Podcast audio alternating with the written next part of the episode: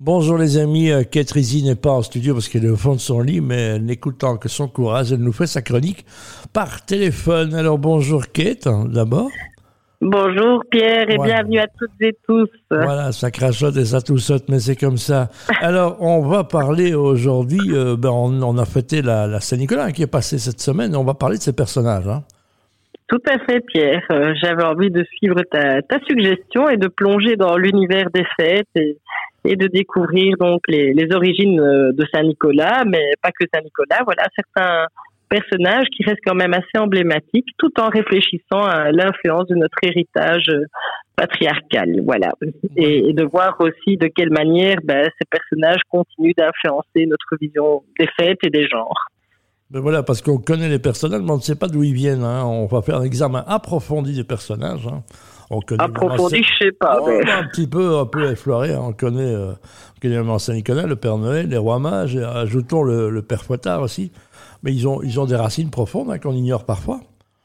Oui, c'est vrai, Pierre. Enfin, bon, moi, je, enfin, voilà, j'imagine que tu sais que Saint Nicolas, c'était un évêque du, du IVe siècle qui était connu euh, surtout pour sa générosité envers les plus démunis.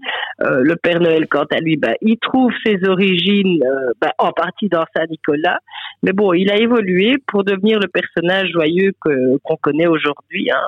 Et quant au Père Fouettard, Pierre, bah, il est souvent décrit comme le complice maléfique de Saint Nicolas qui est chargé de punir les enfants désobéissants. Oh, qu'est-ce qu'on a eu peur du père Fouettard quand on était petit, mon Dieu, mon Dieu. Bon, et dans ces personnages, on peut voir des traces de notre héritage patriarcal, hein, dont, dont, tu parles souvent, parce qu'on peut dire que les rôles traditionnels de genre sont souvent présents dans ces histoires. C'est vrai, Pierre, tout à fait. D'ailleurs, le, enfin, le, le, Père Noël est souvent représenté comme un, homme joyeux, bienveillant, tandis que la Vierge Marie, bien qu'elle soit aussi importante dans la nativité, occupe un rôle beaucoup plus euh, silencieux, beaucoup plus réservé. Oui, mais elle, a, ben elle, a, enfanté sans, sans avoir fait la chose, comme on dit. Hein ah, Pierre, comme je reconnais bien ton humour. le Père Fouettard, lui, bah, forcément, il incarne plutôt une figure sombre qui rappelle la punition et la discipline. Un rôle qui, bah, tu en conviendras, est souvent attribué à vous, les hommes. Mais oui, mais euh, c'est nous qui prenons, de nouveau les hommes, toute la place et euh, le rôle des femmes, il est souvent en coulisses. Hein. donc on ne vous voit pas beaucoup, hein, malheureusement, dans ce genre de, de fête.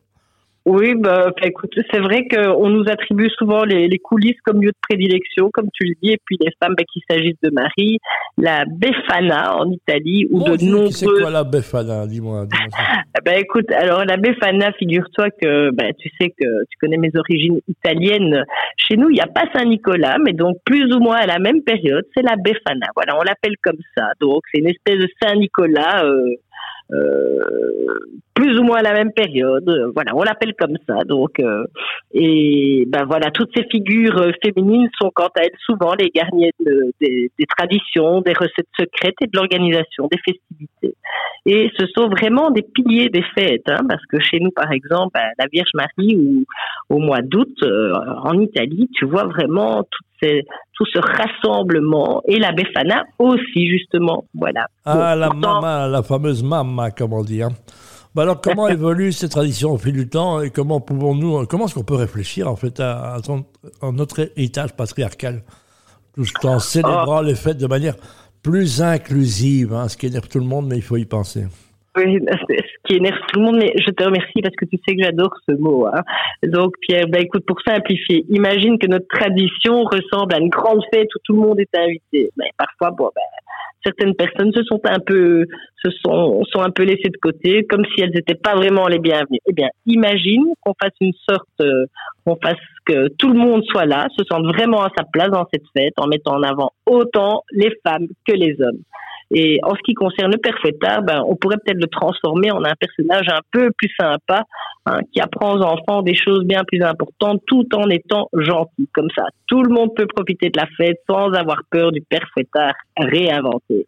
Mais comment est-ce qu'on va faire peur à nos enfants? Bref, tout ce que je dis, c'est que les traditions festives sont imprégnées d'histoire et d'influence du passé, y compris notre héritage patriarcal, mais en même temps, nous avons le pouvoir de transformer hein, toutes ces traditions pour qu'elle reflète quelque part un peu mieux euh, notre compréhension moderne de l'égalité des gens et de l'inclusion, parce que le passé c'est bien, mais le présent c'est mieux, non?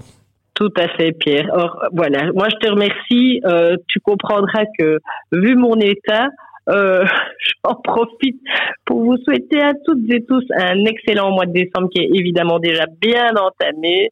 Et puis, ben, écoute, euh, on se retrouve la semaine prochaine en studio et je te fais plein de gros bisous. Merci non, non, beaucoup. les bisous, tu me les feras quand tu seras rétabli.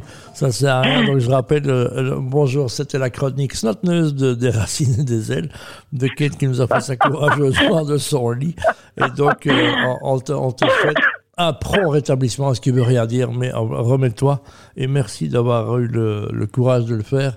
Et maintenant, voilà, on teuf keuf la, la, que le week-end se passe bien. Merci. Ouais, je te souhaite euh, une bonne journée, un bon week-end et à la semaine prochaine. Puis un gros bisou. Merci Kate.